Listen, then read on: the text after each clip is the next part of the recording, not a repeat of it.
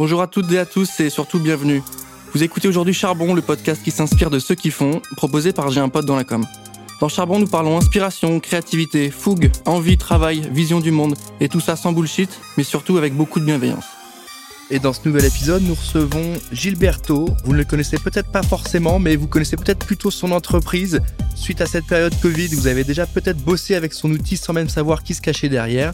Il est aujourd'hui cofondateur et CEO de Livestorm. Salut Gilles, comment tu vas? Salut, merci beaucoup de me recevoir. On est ravi de t'avoir avec nous sur ce nouvel épisode de Charbon, un podcast de J'ai un pote dans la com. On va se parler un petit peu de toi, on va se parler un petit peu de Livestorm, comme je l'ai dit, on va se parler de ton activité, de ton parcours. Pour commencer, pour pitcher un peu, tu peux nous expliquer ce que c'est concrètement Livestorm? Ouais, bien sûr. Euh, le fameux exercice du pitch. Écoute, toujours. toujours. Livestorm, c'est une plateforme d'engagement vidéo sur laquelle on va avoir des équipes euh, marketing, sales, voire même communication interne qui vont en fait au même endroit pouvoir organiser, planifier, réaliser des lives, que ce soit des meetings de groupe, comme ça peut être vraiment des webinars, et tout ça sur la même plateforme et on va vous permettre d'avoir clé en main l'expérience de A à Z, c'est-à-dire pas juste la vidéo, mais aussi euh, les pages d'inscription, les outils de promotion, l'analyse des replays, enfin tout le box, toute la boîte à outils qui vient autour de ce type de meeting et, des webinars. Voilà ce que fait Livestorm. Et merci. Et tu as dit le mot-clé, hein, je l'attendais, le fameux mot webinar qu'on a vu passer à toutes les sauces depuis deux ans avec cette période Covid. C'est pour ça que je vous le disais en intro, euh, vous avez peut-être déjà utilisé Livestorm. Maintenant, on est avec son cofondateur et CEO. On va pouvoir rentrer un petit peu dans le détail, on va pouvoir euh, s'attarder un peu sur le pourquoi du comment et surtout d'où l'idée est venue, comment ça s'est mis en place, parce qu'il y a déjà des plateformes qui existent, comment et pourquoi il y a eu l'idée de réinventer ça sur les usages, sur les pratiques. Passons déjà sur ton profil, sur ton parcours. Gilles, si tu veux bien, on me dit dans l'oreillette que tu es travailleur nomade, donc tu n'es pas parisien de base, si? J'ai vécu huit ans à Paris jusqu'à jusqu'à cette année. Enfin, j'ai fait une partie de mes études. Et effectivement, là, depuis, euh, ouais, depuis fin avril, je bourlingue un petit peu. Donc, euh, j'ai passé trois mois à Barcelone, j'ai passé trois mois dans les îles Grecques pour l'été. Donc, c'était assez sympa, ça, pour le coup. là, je suis à Amsterdam. Et puis, je vais continuer à vadrouiller un petit peu, normalement, jusqu'à mai de l'année prochaine. Bah, écoute, je pense que ceux qui nous écoutent sont un peu dans ce mood-là aussi. Hein. C'est vrai que c'est un mode de travail qui est assez plébiscité hein, depuis cette période confinement, Covid, reconfinement, déconfinement qui nous a un peu épuisés. Mais Dieu merci, il y avait Livestorm. Dieu merci, on a pu continuer à produire. Non, mais en tout cas, c'est assez drôle justement de faire cet épisode là-dessus. Passage en études, tu as fait un DUT. Ouais, exactement. de, en communication, c'est ça? Tout à fait. On est assez raccord avec la thématique du, podcast parce que j'ai démarré par un parcours communication, donc DUT comme des orgas euh, à Bordeaux, euh, l'UT Michel de Montagne pour ceux qui connaissent. Ouais. Euh, ensuite, je suis passé par Sciences Com pour une troisième année qui est à Nantes, là que je salue Ah oui, Sciences Com, ouais qui sont nos partenaires de, historiques. Hein, donc on, les, on leur fait un petit ouais ouais, on fait un big up. Ils Trop sont, marrant. On travaille avec eux depuis au moins 4-5 ans, donc euh, ouais, ouais. Et du coup, ouais, voilà, donc je fais un premier parcours comme plutôt orienté comme digital, et puis bah un peu de fil en aiguille, j'ai foutu un peu les mains dedans, et euh, j'ai refait une troisième année pour le coup à Paris dans une école qui s'appelle Éthique, dans laquelle je suis sorti en 2015 avec euh, ce fameux projet Lifestorm qui est finalement l'examen de, de fin d'études. D'accord, donc d'un examen de fin d'études, on est passé à un outil euh, utilisé par les professionnels, mais aussi par les particuliers, qui est utilisé à la fois en interne, en externe. Concrètement, l'évolution, elle vient d'où? Qu'est-ce qui a été le déclic, s'il y en a eu un? En fait, c'est très simple. C'est-à-dire qu'on a démarré à la base. Moi, je faisais du webinar parce que existait déjà à l'époque en 2015. Mine de rien, ça fait, faut savoir, ça fait 30 ans qu'on fait de la vidéo sur Internet, hein, et pas pas que de la vidéo en asynchrone, du live aussi. C'est un truc. Euh, on a des concurrents qui sont là depuis 1998, donc ça donne un état du marché et à quel point ce marché est vieillissant entre guillemets. Donc, en 2015, je fais du webinar classique en tant que marketeur et je me rends compte de plein de problèmes du fait que voilà, on doit télécharger un client lourd euh, sur son ordinateur pour pouvoir participer. Et du coup, nous, tu sais, on travaille avec des banques, enfin, on travaillait avec des banques dans la startup où j'étais en tant qu'alternant. Et, et bah, ces mecs-là peuvent pas télécharger des trucs sur leur ordi, quoi. Ils ont juste pas, juste pas le droit. Je passais du temps aussi à refaire les landing pages, les machins. Et en final, je passais beaucoup plus de temps à faire la logistique qu'à faire le, le médium en lui-même. Et je me suis dit, bah en fait, euh, faisons un nouvel outil, faisons un truc un peu plus moderne. Déjà, rien que ce postulat-là, ça, ça changeait déjà beaucoup de choses, de faire un truc qui fonctionne dans le navigateur, qui te propose des outils qui vont un peu au-delà de la vidéo, genre typiquement d'organisation, des landing page builder, des, enfin des, outils pour construire ta page d'inscription, des choses comme ça. Et donc, c'est ce qu'on a fait en l'espace de deux mois. On a fait un petit proof of concept. Et le déclic, en fait, c'est au moment où on l'a présenté, on, bah, s'était chauffé pour présenter euh, notre outil en se streamant nous-mêmes et d'inviter les gens. Et en fait, le truc a tellement bien marché que tout le monde a voulu qu'on stream la présentation. Et en fait, on s'est retrouvé pendant 8 heures à utiliser ce truc qu'on avait construit en l'espace de, deux mois à peine. Et les gens étaient refaits et on a eu tellement de bons feedbacks qu'on s'est dit merde, on a fait un truc que les gens aiment quoi. Et si et si on lançait, tu vois, qu'est-ce qu'on a à perdre? Au final, en fait, on n'avait pas grand-chose à perdre. On passait d'un statut d'étudiant à, Pôle Emploi, j'ai envie de te dire, niveau lifestyle, euh, c'était sensiblement pareil, quoi. Donc voilà, quoi, on s'est lancé. Est-ce qu'il y a eu, euh, est-ce que ça a été plutôt, la réflexion, elle, a été comment? Est-ce qu'elle a été vraiment en réponse à des besoins, à des écueils d'autres outils, ou est-ce qu'il y a eu déjà de base la volonté de euh, faire quelque chose de nouveau, sans forcément regarder ce qui se passe ailleurs? C'est un peu les deux. C'est-à-dire que fondamentalement, on ne révolutionnait pas la face du monde en se disant on va faire un outil webinaire qui soit plus simple, plus sympa à utiliser, dans lequel euh, tu as un, peu moins l'impression d'être dans, un, dans une espèce de RP IT euh, de l'enfer. Bon, rien que ça, déjà de base, c'est un postulat qui était assez novateur, mais fondamentalement, on n'était pas en train de réinventer une nouvelle typologie de produits comme peuvent le faire par exemple, euh, tu vois, je dis une bêtise, euh, Spendesk par exemple, qui est une carte de bancaire virtuelle pour les équipes. Bon, clairement, c'est quelque chose de nouveau. Là, on faisait pas quelque chose de nouveau. On, réinventait quelque chose, on crée une nouvelle vague, si tu veux, sur un cas d'usage particulier. Et c'était ça au départ. Et en fait, au fur et à mesure que le produit a grandi, au fur et à mesure que notre cible s'est élargie et que les cas d'usage se sont élargis, en fait, on s'est rendu compte qu'il y avait un, vrai marché qu'on soupçonnait assez peu c'est peut-être un petit peu long comme, description, mais ce que je veux dire, c'est que par exemple, tu vas avoir en fait deux cas d'usage qui sont très identifiés, qui sont bah, de faire les calls, comme tu peux le faire avec euh, tes collègues, avec ta grand-mère, avec peu importe. Et d'un autre côté, tu vas avoir les, ce qu'on appelle des virtual events. Tu vois, imagine-toi le salon du livre en ligne. Bon, c'est un énorme truc avec euh, de l'exposition, avec des conférences, avec du networking, avec tous des tickets à payants, etc., etc. Donc ça, pour le coup, c'était deux cas d'usage très identifiés. Le dernier, c'est beaucoup développé sur 2020.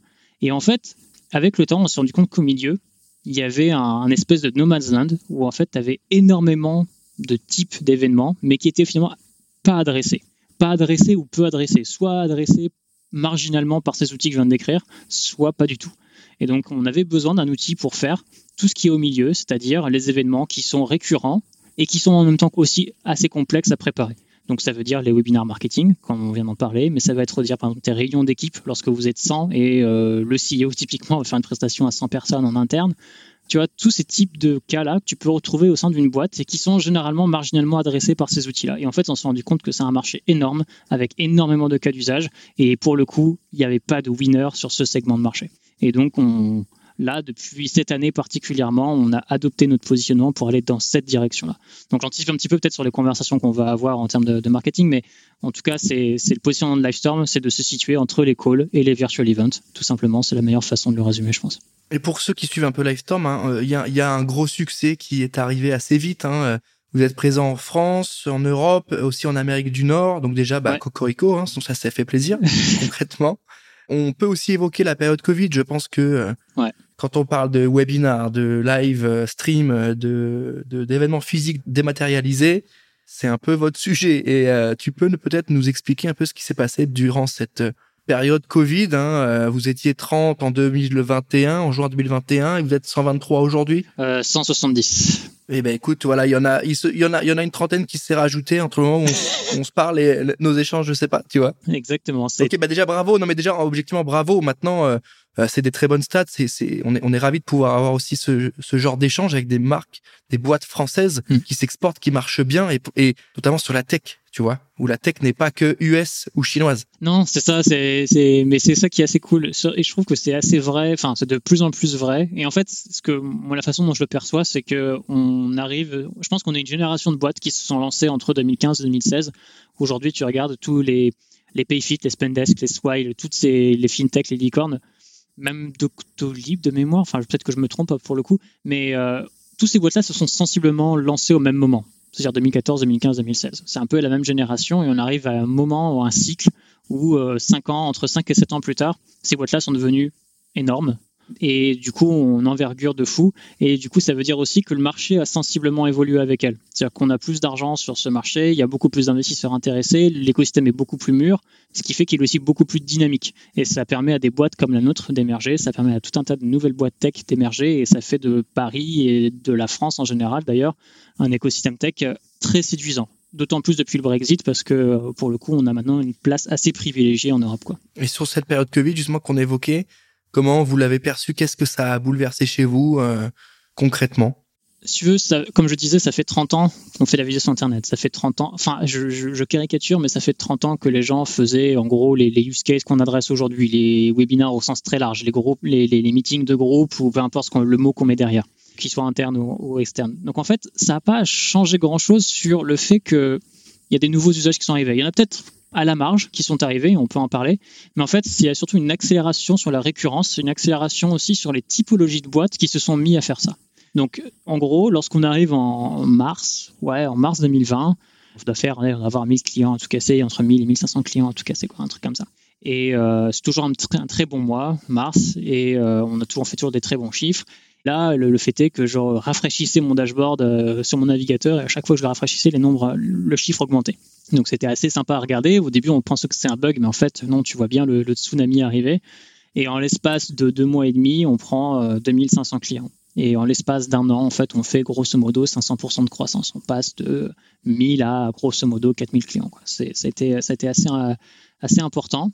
Et les deux choses que je perçois, le premier, c'est qu'il y a énormément plus de récurrence chez les gens qui faisaient déjà ce genre de, notamment avec le, avec le télétravail, avec le fait de devoir vendre davantage en remote, etc. Donc beaucoup plus de récurrence. On passe de quelque chose qui est mensuel à quasiment quelque chose d'hebdomadaire, voire quasiment euh, quotidien pour certains.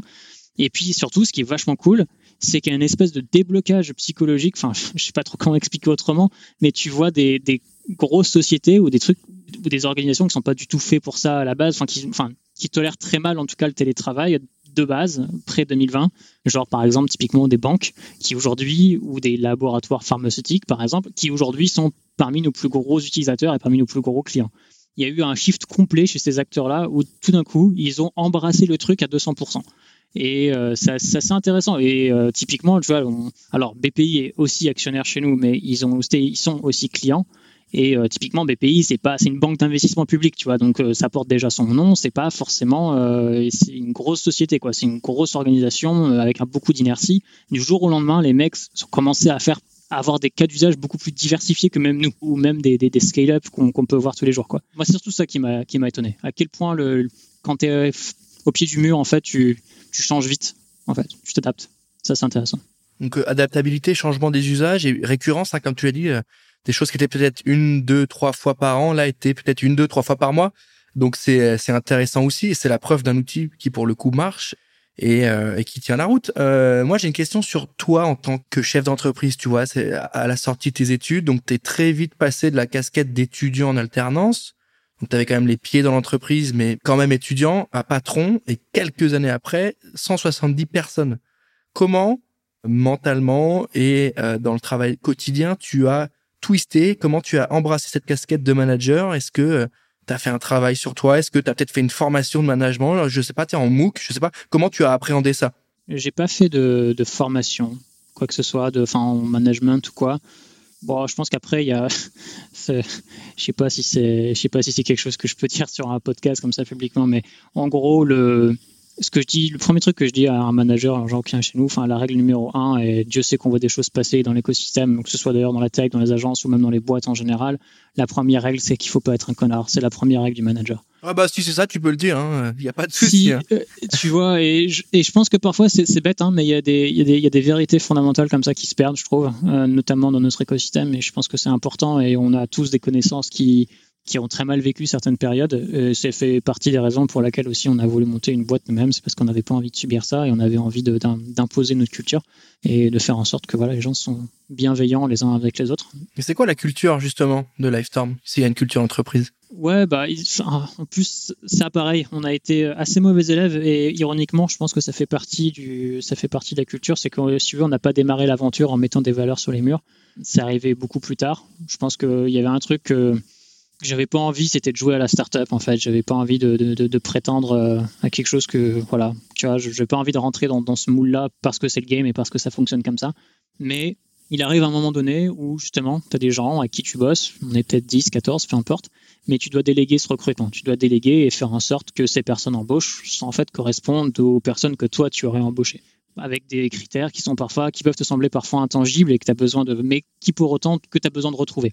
Et en fait, c'est à ce moment-là qu'on s'est posé cette question-là, de savoir un petit peu, est-ce que finalement, c'est pas ça la culture? Est-ce que c'est pas ça les valeurs? Et la façon dont on l'a résumé de façon très candide, en fait, la première, c'est oui, c'est pas être bienveillant. Donc, euh, est-ce qu'il y a une bienveillance qui est mutuelle parce que ça va dans les deux sens? Est-ce qu'il y a une curiosité parce que quelqu'un qui n'est pas curieux des autres, c'est fondamentalement quelqu'un qui va pas communiquer, qui va pas donner de feedback, qui va rester dans son coin et qui et qui va pas s'intéresser aux autres et ça, ça, crée pas une émulation très saine quoi qu'il arrive. Donc la curiosité c'est vachement important. On venait d'une école aussi, on était très, touche à tout et donc c'était quelque chose qu'on valorisait et de par là on parlait d'autonomie, d'avoir de la ressource. Donc voilà, ça c'est le critère qu'on recherchait et puis surtout il y avait l'humilité. J'ai dit beaucoup non en fait à des gens qui étaient très très bons et mais qui étaient aussi bon accessoirement très très chers mais aussi euh, qui étaient surtout aussi euh, où tu sentais que c'était difficile de faire des retours négatifs où tu, sens, tu sentais qu'il allait avoir de la friction.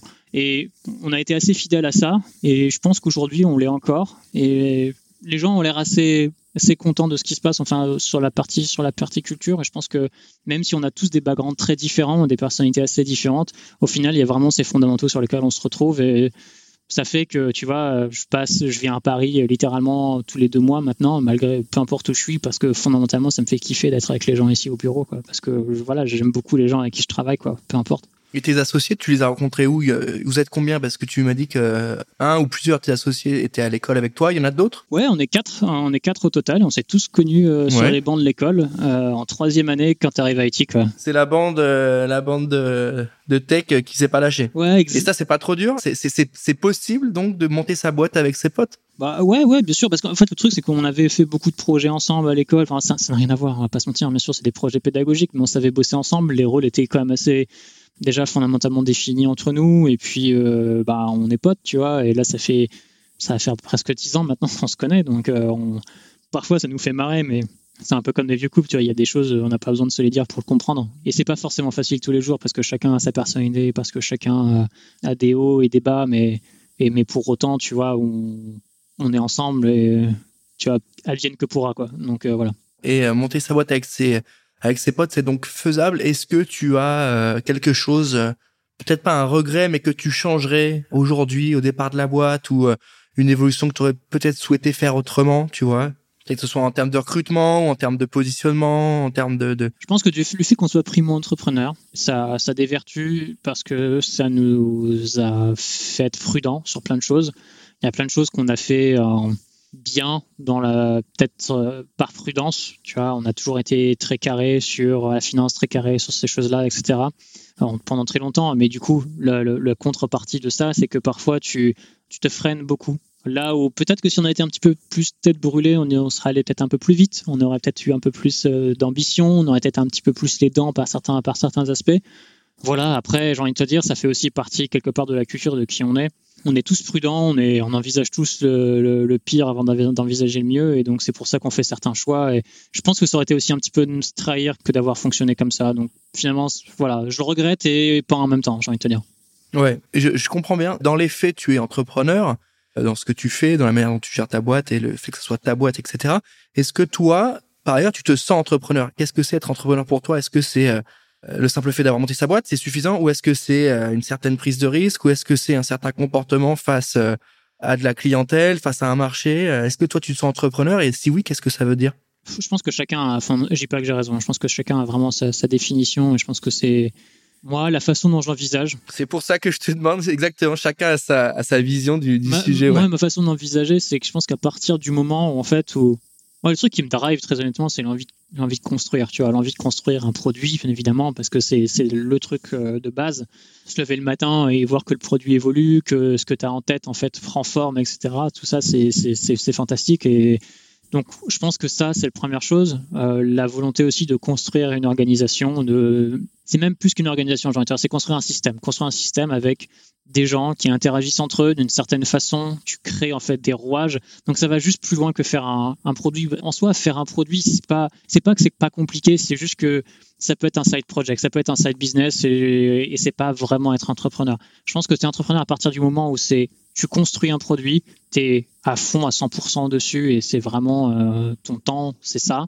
Et quand tu construis un système, quand tu agences des gens, quand tu agences des ressources, quand tu agences de l'argent d'une certaine façon pour aller dans une direction et quand tu as un plan en fait pour aller dans cette direction. À partir du moment où tu as, je pense, ces trois facteurs-là, je pense que tu rentres dans quelque chose qui ressemble à l'entrepreneuriat et tu sors du ce côté c'est un side business et c'est pas juste un projet, c'est vraiment quelque chose d'entrepreneurial quoi. Toi, tu te voyais où quand tu étais étudiant? Est-ce que tu avais déjà cette volonté? Euh, Non, mais c'est une question que je te pose parce que c'est des vraies questions dans la tête des gens, tu vois, des jeunes ou des moins jeunes qui se disent bah, j'ai lancé mon projet, mais c'était peut-être pas là où je veux aller. Ou à l'inverse, je suis engagé dans un CDI, ça fait cinq ans, j'ai changé deux fois, c'est cool. Enfin, moi, j'ai envie de monter quelque chose. Donc, est-ce que tu avais déjà prévu quelque chose? Est-ce que c'est, tu avais ça en toi? Ou après, tu me l'as déjà un peu dit, mais tu avais surtout pas envie d'avoir de patron et pas forcément dans la manière dont les patrons sont aujourd'hui. Voilà. Quelle était ta, ta vision à l'époque? Quand j'étais dans la com, pour reprendre euh, le titre, je, c'était pas du tout ce que, quelque chose que j'envisageais. J'avais, voilà, je, voulais travailler bah, dans la com, dans la pub, enfin peu importe, un truc comme ça, quoi. C'était un petit, on était un petit peu nourri aussi de ça par les, par les expériences qu'on avait, par les agences, machin, et ou l'annonceur, enfin peu importe. Et j'étais un peu, j'étais plus pétri par ça. Quand je suis arrivé à Ethic à Paris, je me suis rendu compte que ce, qui me faisait kiffer, en fait, c'était de, construire des choses, tu vois, de construire des projets, de, de vendre un projet, de, de, construire quelque chose de zéro, de le voir prendre forme et, d'aller plus loin. Pour donner une petite, une petite anecdote, quand on était en troisième année, on a, on a lancé un truc, je crois que ça doit être encore en ligne, il faudra chercher sur Google, il s'appelle dataparis.io. Et on a fait ça d'ailleurs avec un de mes associés. Euh, c'était un side project. Et Data Paris en fait c'était aussi c'était aussi bête que de mettre en fait des données de l'Insee sur une carte de métro. Et en fait tu pourrais aller je sais pas moi à Strasbourg Saint-Denis et voir un petit peu quelles étaient les données Insee associées à cette euh, à cet arrondissement de Paris. Et voilà. À quoi ressemblaient les gens qui habitent à, euh, à Strasbourg Saint-Denis? Enfin bref voilà. C'était aussi con que ça. Et en fait ce truc a extrêmement bien marché. Et en fait c'est là je pense qu'il y a aussi un peu un déclic où tu t'es dit putain mais tu construis un truc les gens l'utilisent les gens t'en parlent tu as des feedbacks et toi, tu peux en parler aussi. Là, tu te rends compte qu'en fait, c'est là, c'est ça qui fait un peu que je pense c'est un peu ça qui te met le pied à l'étrier, qui donne cette envie de, recommencer en fait, de continuer à construire, peu importe ce que c'est. Je vais te poser, euh, Gilles, la question euh, qu'on retrouve dans chaque épisode de Charbon, hein, évidemment. Euh, pour toi, c'est quoi aller charbonner? C'est quoi aller au charbon? Évidemment, chacun a sa définition. Moi, je fais la tienne. Elle peut être positive, négative. ça peut, voilà, tu, es libre là-dessus. Mais j'aimerais bien avoir ta définition, toi, du charbon. Aller au charbon, il y a trois choses. Ça peut être soit aller au charbon, c'est bah, typiquement il y a un incendie, il y a une crise. Bon bah voilà, tu te relèves les manches, tu y vas et tu règles la crise, c'est tout. Enfin, c'est aussi bête que ça. Donc ça, c'est quand c'est la on dire c'est le mauvais charbon pour faire simple. Et après, tu le bon charbon où pour le coup, tu ce que j'appelle faire avancer les gros cailloux quoi. Tu as plusieurs façons de faire bouger la montagne, tu les petits cailloux, tu as les gros cailloux et en fait euh, tu prends le projet et tu le matraques quoi. Tu prends, tu dis ok bah je prends mon gros caillou, je le casse en plein petits cailloux et je fais tout avancer quoi. Ça c'est ce que j'aime bien, tu vois. C'est genre tu prends des, projets qui sont pas faits, des trucs. Euh, j'ai parfois tendance à le faire un peu trop tout seul, ça c'est vrai, euh, et je m'en excuse. mais je sais que je dois, surtout aujourd'hui qu'on est autant, il faut que j'apprenne aussi parfois à, déléguer un petit peu plus. C'est dur, mais euh, mais j'aime beaucoup ça. Tu vois, j'aime beaucoup prendre les, les, les gros challenges où tu sais qu'il y a un vrai problème intellectuel derrière et que tu et tu le matraques quoi. Et t'avances et quand tu arrives à la fin de la journée tu sens t'as peut-être pas fini mais tu sens que tu as avancé tu sais que tu as fait des progrès et ça c'est cool. Ça c'est des trucs qui font kiffer quoi. Tu vois, ça peut être aussi bête que de faire un organiser tu vois l'exemple très simple là cette année euh, on devait euh, construire une équipe sales. On n'avait pas de commerciaux. Concrètement c'était ça se faisait tout en, organique hein. on avait parce qu'avec une carte bleue la Netflix mais on avait quasiment pas d'équipe sales. En tout cas elle n'était pas suffisamment organisée et bah avec mon avec mon directeur commercial, pareil, on est allé au charbon, tu vois. On s'est dit ok, bah on va construire le framework, on va construire l'organisation, on va la coucher sur papier, on va poser la théorie et puis on va dérouler. Puis on a essayé à penser à tous les tous les cas possibles, tous les trucs. Ça c'était des fun, ça, ça, ça c'était du charbon fun du charbon un peu intellectuel. Ça, c'est cool. Ouais. Donc, il y a cet aspect craquer les problèmes. Il y en a, il y en a, mais c'est marrant parce qu'il y en a qui aiment pas du tout. Tu vois, il y en a qui n'aiment pas être confrontés à ce genre de choses, qui préfèrent dérouler ou avoir une, une sorte de, de, de fiche de travail qu'on suit et on bombarde là-dessus. Toi, il y a un peu plus cet aspect, euh, prendre les problèmes, essayer de les craquer. C'est ça qui te fait kiffer et je trouve ça hyper intéressant. Ouais, je pense que c'est vrai. Hein. Je pense qu'on a, on a, on a tous un peu une, une approche différente du truc, quoi. C'est, je pense pas qu'il y ait une vérité. Je pense qu'à partir du moment en fait où il y a peut-être un dénominateur commun, c'est quand tu quand tu regardes dans le rétroviseur à la fin de la journée et que tu dis euh, putain en fait on a fait du chemin quoi. Je pense que là c'est commun à tout le monde. C'est dire ouais j'ai bien charbonné, bah, c'est ça. C'est quand tu regardes dans le rétro que tu dis putain en fait je suis loin. Ça c'est cool. Hmm. Qu'est-ce que euh, qu'est-ce que tu souhaites à, la boîte là pour les cinq ans qui arrivent? Est-ce que euh, il y a une plus grosse ouverture à l'international, tu vois. Est-ce que toi, tu as envie de lâcher un peu plus la main et de monter autre chose à côté qui peut être, qui peut servir à la boîte? Qu'est-ce que, bon, on n'aura peut-être pas de révélation aujourd'hui, mais voilà, tu vois, toi, tu te vois où dans cinq ans? Voilà, Est-ce que toi et la boîte, vous êtes liés? Mais parlons plutôt de toi. Toi, tu te vois où dans 5 ans Bon, déjà, chose fondamentalement espérée. Et, euh, bon, maintenant, je pense que le, c'est difficile de nous tuer, hein, clairement, mais je pense que. Enfin, j'espère vraiment que la boîte est, soit encore là. On sait jamais ce qui peut se passer. Tu vois, le, le monde est plein de surprises. Preuve en est 2020, euh, mais en l'occurrence, euh, j'espère vraiment qu'on sera encore là. Je pense que maintenant, c'est quasiment acté. J'espère que je serai encore là aussi pour, pour le voir Et, contribuer, ça c'est sûr. Est-ce que je serai à faire la même chose? Clairement, j'espère pas, parce que je pense que ce qui me fait kiffer aussi, c'est euh, d'apprendre un métier euh, tous les ans et demi euh, pour ensuite le déléguer et trouver quelqu'un qui est bien meilleur que moi pour le faire. Et ça, c'est un peu ma définition de mon rôle. Donc euh, je pense que d'ici là, je repasser la main sur plein de sujets et puis je me focuserai sur euh, voilà, les, autres sujets du moment qui sont encore adressés par personne et j'espère que ça continuera un peu dans ce, dans ce cercle-là. Ok, non mais c'est hyper intéressant, c'est hyper intéressant sur, sur ta vision. Euh, ce, sujet-là de déléguer, je reviens un peu dessus parce que c'est vrai qu'il est compliqué, tu l'as évoqué, on peut je pense que c'est important d'en parler, surtout quand vous avez connu la croissance que vous avez connue. Euh, comment on fait en fait? Comment on fait? Est-ce que c'est une bataille envers soi ou c'est une bataille envers les autres? À qui il faut réussir à transmettre le message de ce qu'on attend? Est-ce que est-ce que c'est perdre de l'exigence? Ou c'est simplement faire confiance? Ou euh, comment on gère ça? C'est c'est tout mon capitaine. En vrai, il y a c'est jamais une bataille avec les autres parce que les autres sont pas sont pas tributaires de sont pas tributaires de tes tocs en fait, tu vois. Et évidemment, tu vois, je pense qu'en tant que founder, on a aussi un on a un niveau d'exigence qui sera toujours probablement trop élevé par rapport à, ce qui sera produit, mais mais c'est pas un niveau d'exigence qui est sain de toute manière. Je pense que c'est à nous de savoir aussi euh, lâcher du lest et faire confiance, parce que fondamentalement, si on embauche des gens, c'est parce qu'on leur fait confiance, c'est parce qu'on estime en fait que c'est leur travail et qu'ils ont, pour la plupart, en tout cas, pour je pense bien 80%, beaucoup plus d'expérience que nous sur leur métier. De fait, en fait, ils, savent dans quelle direction aller. Et donc, je pense que c'est à nous aussi de faire confiance. Et voilà, et c'est tout en fait. Mais c'est ce qu'il faut bien comprendre, c'est que c'est pas, enfin, et je pense que c'est ça qui crée des, aussi des comportements toxiques, c'est que c'est pas la faute de la personne en face.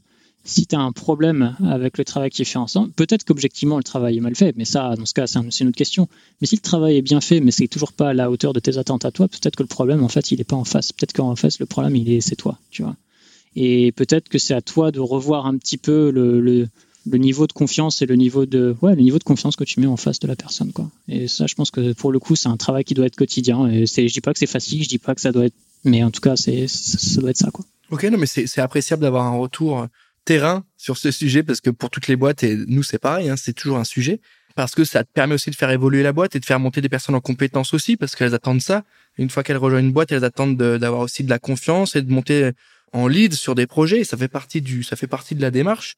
Est-ce que tu as une, une, petite anecdote à nous raconter sur la boîte Tu vois, on cherche pas à l'exclure, hein, mais on cherche voilà un moment un peu, un peu sympa ou un peu moins, mais euh, qui a marqué l'histoire de la boîte euh, ou, la tienne. Ouais, bah, tu vois, typiquement, quand euh, je trouve que parfois c'était bon, c'est des bons rappels à l'ordre. Quand tu penses que t'es trop exigeant ou j'en sais rien et que en fait c'est un bon rappel à l'ordre qui te remet un peu les pieds sur terre et qui dit que t'es le premier à faire des grosses conneries.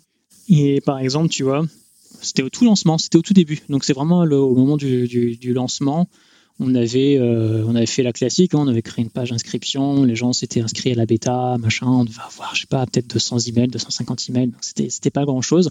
Mais on avait fait, bah, pour le coup, euh, un live de lancement, donc on avait utilisé notre propre plateforme, bien évidemment, et puis l'idée c'était de montrer un petit peu l'outil et de savoir un peu montrer dans quelle direction il allait, et puis éventuellement avoir des premiers clients. Et le premier, donc on, fait notre truc, je présente. Et puis, euh, donc euh, c'est assez cool hein, parce qu'on commence à avoir des noms intéressants dans la, dans, la salle. Il y a des directeurs marketing de grosses fintech euh, qu'on a encore aujourd'hui. Et puis, ou e-commerce ou autre, peu importe. Et du coup, j'invite un, mec pour aller sur scène parce que tu peux inviter des gens pour aller sur scène et, parler un petit peu et décrire un petit peu son expérience en tant que marketeur, etc. Et du coup, donc j'appuie sur le bouton, j'invite la, truc et voilà, et la personne arrive sur scène, sauf que c'est pas la personne. Sauf que c'est mon associé qui est dans la salle d'à côté, gros bug, et là il y a un gros blanc, et lui il fait un gros blanc aussi, et puis euh, tout bas il regarde mon, autre associé, et puis il fait je crois qu'il y a un bug. Et là, là, c'est le bon moment de solitude là. Et donc forcément tout le monde se marre. Je pense qu'il y a eu beaucoup d'indulgence forcément parce qu'on est au tout début machin et ça ça a fait marrer tout le monde. Mais franchement quand tu le vis là tu dis putain on est vraiment des tocards quoi c'est vraiment le lancement, le, le, le, pire lancement de l'année, quoi. Mais voilà, c'est cool, ça te remet les pieds sur terre, c'est bien. Écoute, sur cette touche un petit peu de d'anecdotes qu'on adore hein, sur Charbon, euh, J'aimerais bien que tu me parles un peu euh, conseil. On termine souvent nos épisodes par ça. Je sais que ça fait un peu gourou de la tech, etc. Mais c'est vraiment important pour nous de sortir de ce format-là d'épisodes avec des, des, soit des tips, soit une vision, soit une posture.